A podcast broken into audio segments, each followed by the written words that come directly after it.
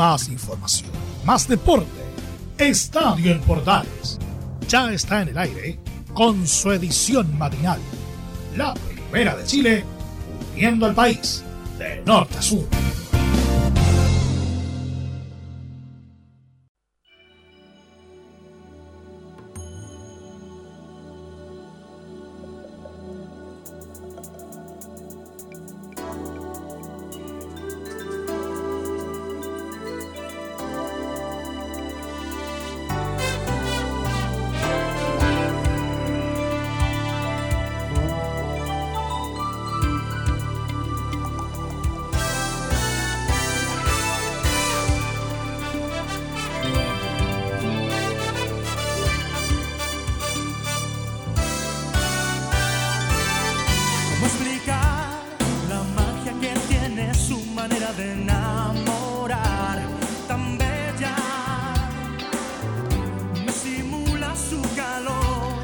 Como no hay buena mañana sin que salga el sol, aparece el sol de México para esta edición de Estadio Portales versión AM para el día de hoy, jueves.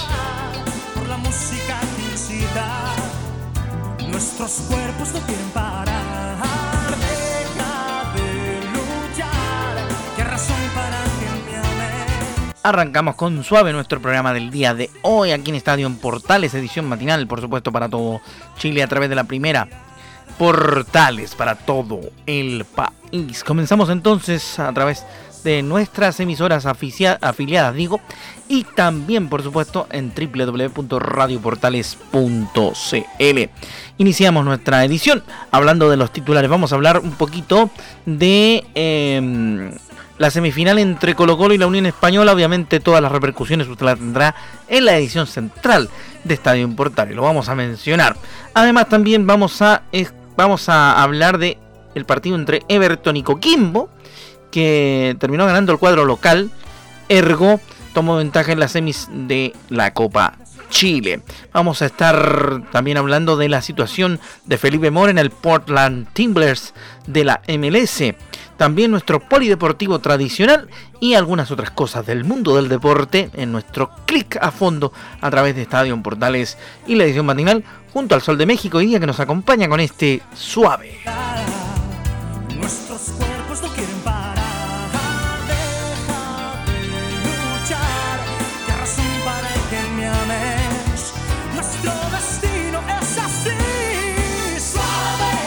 Entrando ya en materia entonces, comenzamos nuestro Estadio Portales del día de la fecha, hoy jueves, por supuesto, a través de la primera de Chile.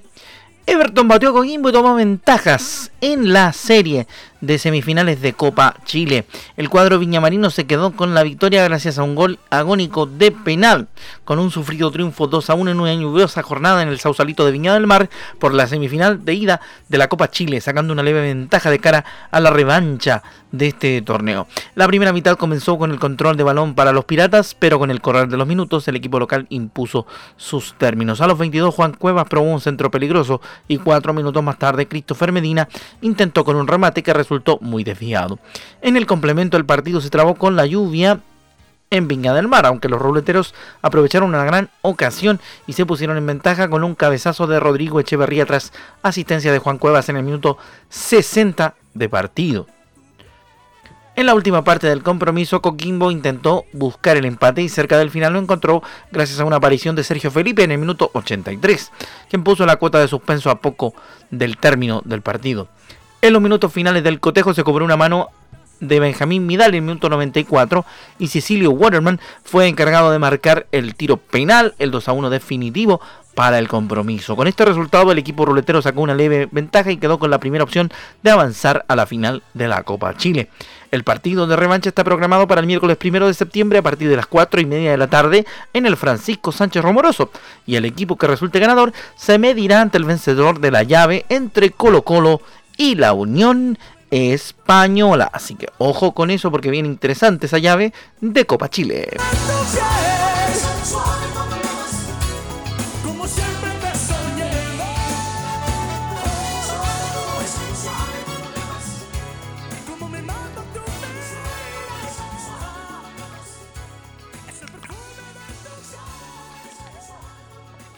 Con la música de Luis Miguel estábamos haciendo esta parte de nuestro estadio en Portales y su versión matinal. Seguimos con mucho más, por supuesto, intérpretes latinos nos acompañan. Me dan ganas de leer el diario con esta canción de Marco Antonio Solís.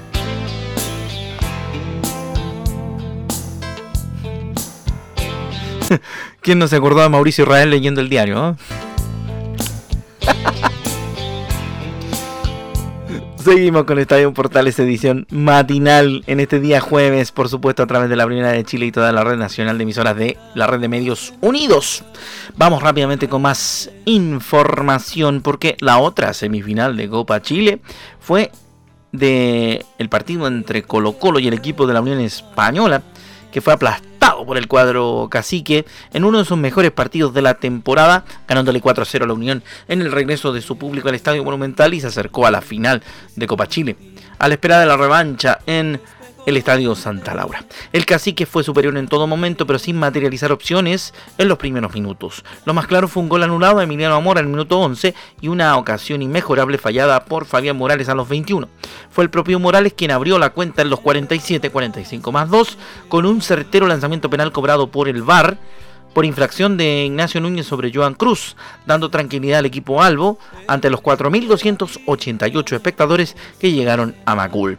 En el complemento se desató la escuadra de Gustavo Quinteros y comenzó a hacerlo con otro tanto de Morales en el minuto 55, luego de una extraordinaria jugada del capitán Gabriel Suazo y habilitación de Pablo Solari, quien fue ovacionado por la fanaticada.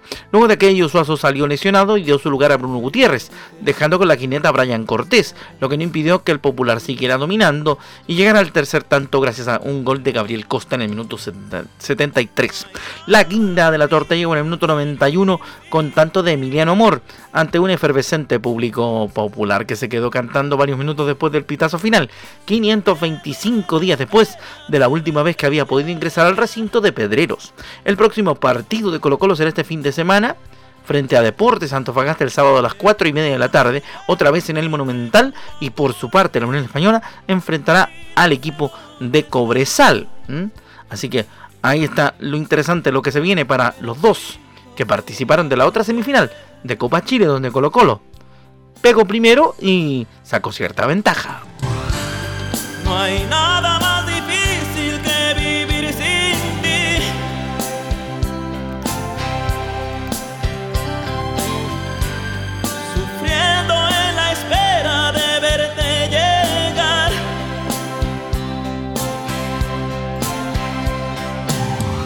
Perdón que me entusiasme. Seguimos en vivo en directo, claro, nos entusiasmamos por la música. Música, música de señora, dijo un, amigo nuestro por acá que anda dando vuelta mientras llega don Leonardo Mora, que luego a las 8 a través de la señal de portales estará con el Portaleando la Mañana como siempre. El muchacho, nuestro comandante de este buque, nuestro querido Leonardo Mora, que además es editor de nuestra frecuencia. Así que un gran saludo para Leito que luego va a estar con nosotros en la mañana. Vamos a contarle rápidamente más eh, novedades.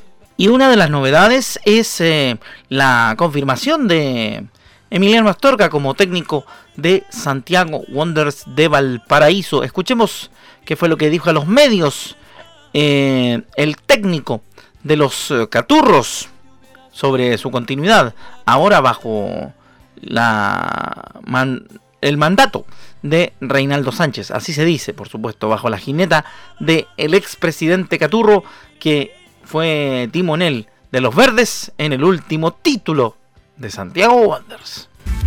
No, no, no se conversó que se me confirmara, ¿no es cierto?, de poder seguir trabajando con, con el club, con el equipo. Ahora, bueno, eso, tú sabes cómo es el cargo de técnico, y entonces no es solamente aquí en sino en todos lados. Esto todo depende de, los resultados. Eh, y eso es lo que quiero yo eh, poder reafirmarlo, ¿no es cierto?, con, con, resultados también. Va a depender mucho de eso. Ahí está, ¿ve? Lo que dice el técnico, por supuesto, Emiliano Astorga, el profesor, que está pendiente, por supuesto, de un hilo porque Está difícil lo de Santiago Wanderers. Tiene muchos puntos de diferencia con el que está arriba, que es Curicó Unido en este caso. Y que, mm, va mostrando cierta mejora y va en camino, por supuesto, a la confirmación también el cuadro albirrojo eh, de Damián Muñoz como técnico durante el resto de lo que queda de temporada. De hecho, tendrá que revisarse lo que ocurra en el último partido de el rival de Santiago Wanderers en la pelea por el descenso eh, el próximo día eh, sábado. No, día domingo, perdón, día domingo, cuando juegue frente al equipo de Audax Italiano. Cosas del vivo. Ya, ahí aprovechamos de contarle. Seguimos entonces con más información acá en Estadio, en Portales y la versión matinal, todo en compañía de la música del señor Marco Antonio Solís.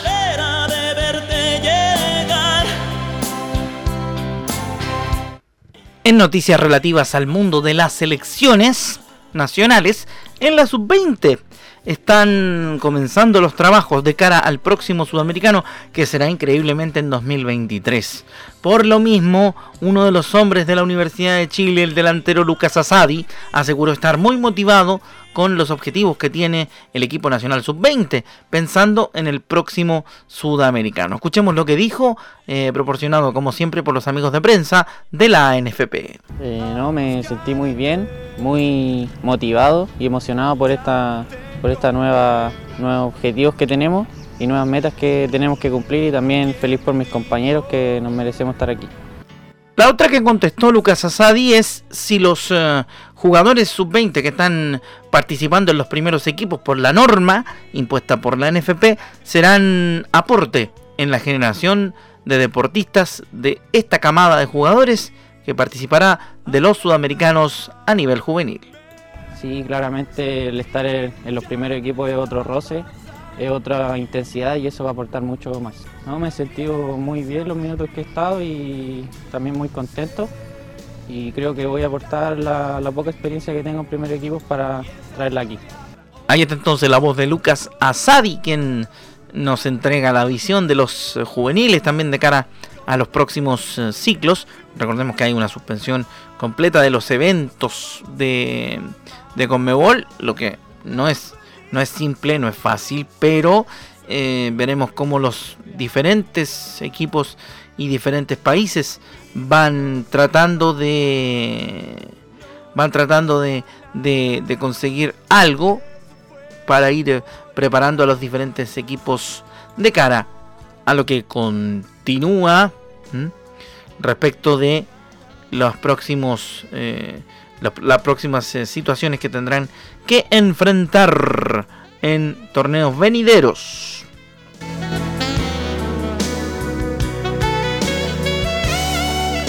Un clásico bastante desconocido de Diego Torres nos acompaña en esta mañana. Alguien la vio partir. Vamos a ir rápidamente entonces con más información. Nos metemos en el polideportivo acá en Estadio en Portales para esta edición. ¿Qué dice nuestro polideportivo? Contamos rápidamente información. La Federación de Patinaje y Hockey, Hockey y Patinaje recurrió a la Cámara de Diputados por graves problemas de financiamiento. El organismo acudió a la Comisión de Deportes. La Federación Chilena de Hockey y Patinaje decidió recurrir a la Cámara de Diputados debido a los graves problemas de financiamiento y la dificultad que enfrentan los jugadores para entrenar, incluyendo a los jugadores seleccionados nacionales y las marcianitas. La organización acudió a la Comisión de Deportes para que interfiera ante el Instituto Nacional del Deporte, el IND, y el Comité Olímpico de Chile, el COCH, y la Asociación de Deportistas Olímpicos de Chile, ADO Chile, a la brevedad. El día 20 de enero de 2021, la Federación interpuso una denuncia ante la Contraloría General de la República por irregularidades en la forma de distribuir los recursos que llegaban al eh, patinaje artístico y al hockey.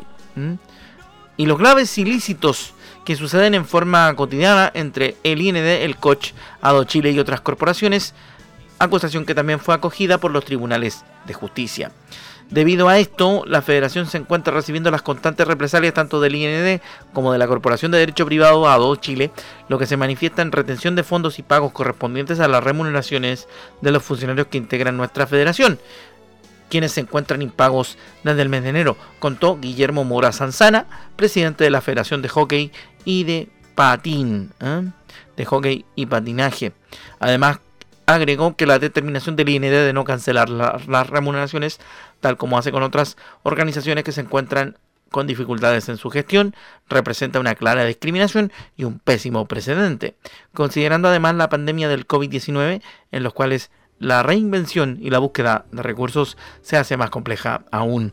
Por este motivo, la Federación pidió formalmente la intervención de la Comisión de Deportes de la Cámara de Diputados, principalmente para aliviar el drama personal y familiar en el que se encuentran los funcionarios. Asimismo, solicitaron mediar ante el IND y el COCH con la finalidad de que los recursos económicos correspondientes a las remuneraciones del personal sean canalizados por intermedio del COCH, al igual como lo hacen en otras federaciones, como la de balonmano y gimnasia, por poner un ejemplo. ¿ah? Ahí está la situación, está complicado el mundo del hockey patín y también por supuesto del patinaje.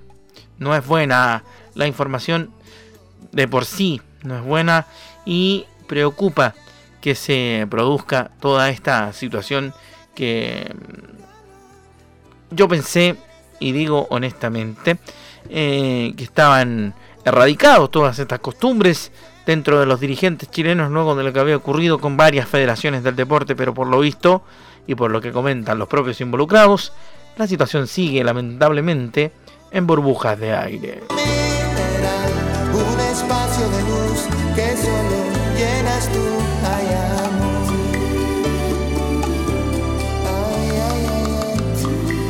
Con la bachata rosa de Juan Luis Guerra. Seguimos haciendo esta edición matinal de estadio en Portales, ya con nuestro último tramo, por supuesto, para contarles más información como es habitual a través de la primera de Chile y toda la red de emisoras asociadas en todo el país.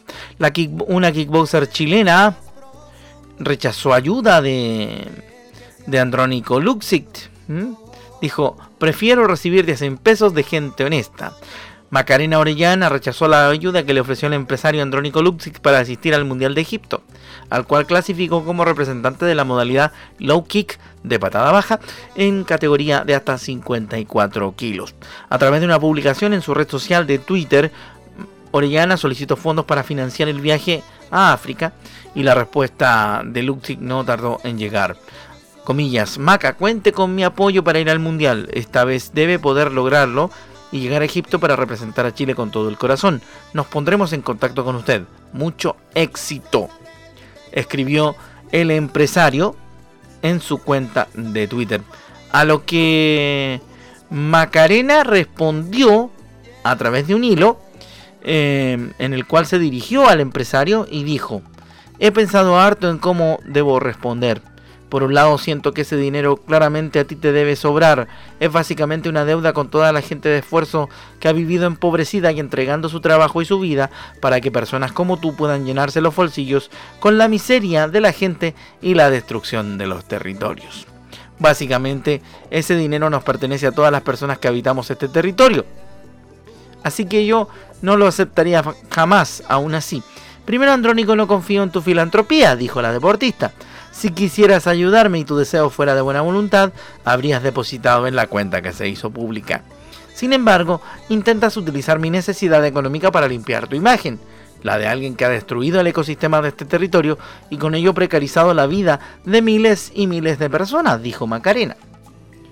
Por otro lado, me pregunto, ¿cuánto dinero ahorras en impuestos por la ley de donaciones ofreciendo algo así?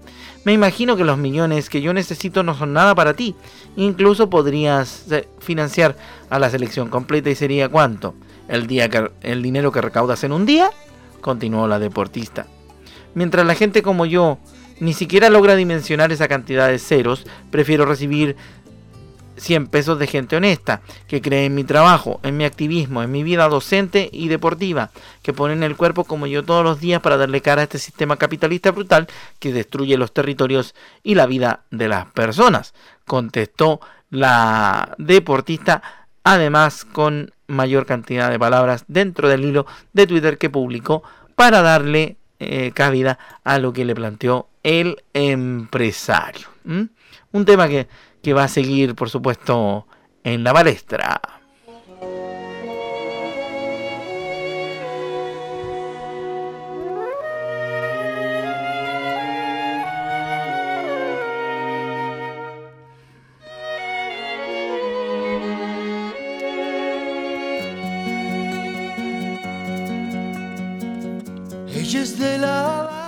Ella y él de Ricardo Arjona. Para esta mañana de Estadio en Portales seguimos con la información, pero volvemos nuevamente a lo que tiene que ver con otros deportes. Nos vamos con el tenis ATP. Vamos a ir rápidamente con tenis ATP, por supuesto torneos de la Federación de Tenis, de la Asociación de Tenistas Profesionales. Estefano Tsitsipas mostró categoría y se instaló en los octavos de final de Cincinnati, y su próximo rival será el italiano Lorenzo Sonego. El tenista griego Estefano Tsitsipas, tercero del ranking mundial, se impuso al local Esteban Sebastián Corda, el hijo de Peter del, del eh, pájaro loco, ¿se acuerda el que jugó con Chino Ríos? Una final de Gran. Sí, Peter Corda. El, el hijo de Peter Corda, Sebastián Corda, está jugando ya en el ATP. ¿eh? ¿Cómo estamos viejos? Eh? eh, accedió a octavos de final Sisipas en el Master 1000 de Cincinnati en los Estados Unidos. El europeo mostró categoría y ganó por 7-6 y 6-3 tras una hora 40 de partido. Su rival en la siguiente ronda será el italiano Lorenzo Senego, número 27 del mundo, quien doblegó a Tommy Paul el 56 por 7-6 y 6-2. Para el que esté interesado en seguir ese partido, el partido está programado para este jueves, no antes de las 7 de la tarde de nuestro país. Ahí está lo del tenis. ¿ah? Interesante lo que, lo que se puede contar también del deporte blanco acá en estadio en Portales. Vamos rápidamente con información, porque hay novedades del Nico Jarry, que aprovechó el retiro de Carvalíes para avanzar en Ludenstein. ¿Eh? ¿Cómo anda mi alemán? Más o menos. El chileno avanzó cuarto de final del torneo alemán. El número, el número 262 del ATP se instaló en los cuartos de final del Challenger de, de Ludenstein en Alemania tras aprovechar el retiro del español Roberto Carvalíes número 97 del mundo, cuando no concluía todavía el primer set. El número 4 de Chile ganaba 5-1 cuando el europeo debió dejar el partido por molestias físicas. En la ronda de los 8 mejores, Nico Jarry se verá las caras ante el croata, ante el Duje Ardiolovic, ante quien no registra duelos previos. Ardiolovic es 258 del uh, mundo ¿ah? del ATP. ¿eh? Sigue subiendo, intentando subir el Nico Jarry. ¿eh? Y nosotros acá le contamos lo que sucede, por supuesto, en Estadio en Portales. ¿eh? Interesante, por cierto, aquella información. Última del Polideportivo. ¿Se acuerda el otro día le contábamos de Sammy Reyes que estaba a punto de debutar en, la, en el fútbol americano? Sufrió una contusión cerebral, algo bastante común, fíjese usted, en la NFL. Y por por el protocolo de concusión que se le llama, por supuesto, en, los Estados Unidos, se perderá el segundo duelo de la pretemporada. Recibe un golpe y quedará fuera del duelo de este viernes ante los Cincinnati Bengals. ¿ah? De acuerdo a lo informado por el periodista de NBC Pete Haley, eh, Reyes el día miércoles, el día de ayer, solamente realizó una sesión de bicicleta Reyes debutó el pasado jueves con la camiseta del elenco de la capital norteamericana y se transformó en el primer chileno en jugar en la National Football League, en la Liga Nacional de Fútbol Americano, a la espera de ser incluido en el roster, es decir, en la alineación oficial que utilizará el coach Ron Rivera en la temporada oficial de la National Football League. Obviamente, nosotros siempre pendientes de lo que le ocurre a los chilenos a lo largo del mundo y también por supuesto en los otros deportes. Por el ritmo de un tantán y él se va divorciando él se refugia en su piel, la quiere para él y ella se va olvidando de Fidel. Seguimos entonces con nuestro último tramo de este tremendo programa de Estadio en Portal. Ya viene llegando don Leonardo Mora, aquí está poniendo a hervir la tetera, así que Sí, pues está, poniendo a hervir la tetera ya para en un ratito más acompañarnos acá en Estadio Portales. Eh, bueno, va a estar en el Central Lento, sí. Y además nos va a acompañar con Portaleando la Mañana. Eso quería decir yo. ¿eh?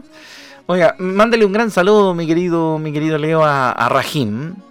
Cariñosos. Y yo sé que el fin de semana perdió, perdió Palestino con Curicó Unido y que Rajim está un poco enojado, así que le mando particularmente un saludo para que se tranquilice nuestro querido Rajim y ojalá que no haya sido, haya sido solamente un mal paso. Aunque por este lado estamos bastante contentos con la victoria de Curicó Unido frente al equipo de Palestino, debo decir. Seguimos con nuestro último tramo de programa y ya para despedirnos vamos a dejar la última noticia a la que tenemos acceso en esta jornada. Rápidamente le contamos que el Atlético Mineiro de Eduardo Vargas avanzó a semifinales de la Copa Libertadores tras golear al River de Paulo Díaz. La escuadra de Cuca se citó con el actual campeón Palmeiras para la ronda de los cuatro mejores. Eduardo Vargas clasificó a semifinales de la Copa Libertadores luego de vencer con categoría al River Plate de Paulo Díaz por 3 a 0, 4 a 0 en el global en el Mineirao de Belo Horizonte. El duelo empezó con dos ocasiones inmejorables de Vargas desde los 5 minutos, con un derechazo que repelió de gran manera Armani y con un cabezazo que se fue apenas desviado. Desde ahí River dominó por largos pasajes del partido, pero no logró traspasar la resistencia del extraordinario portero Everson, en tanto que los brasileños fueron muy efectivos y convirtieron dos goles de antología mediante gol, mediante gol de Matías Saracho de tijera y también un gran sombrero de Hulky en el 33. ¿ah? Ahí están los goles. También, por supuesto, en el complemento, los locales dominaron de principio a fin y sellaron la victoria con una nueva anotación de Saracho en el minuto 61, que terminó siendo la figura del partido.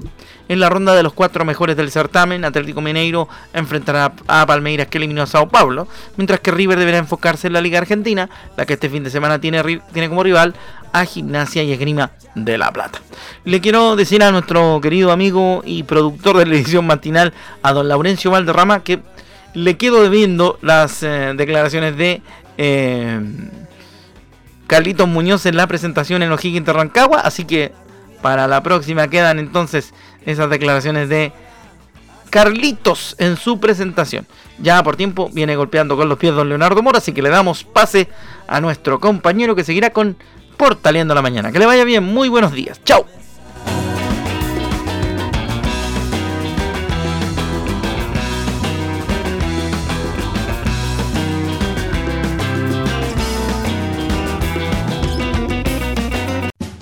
más información, más deporte. Esto fue Estadio en Portales, con su edición matinal. La primera de Chile, viendo al país de norte a sur.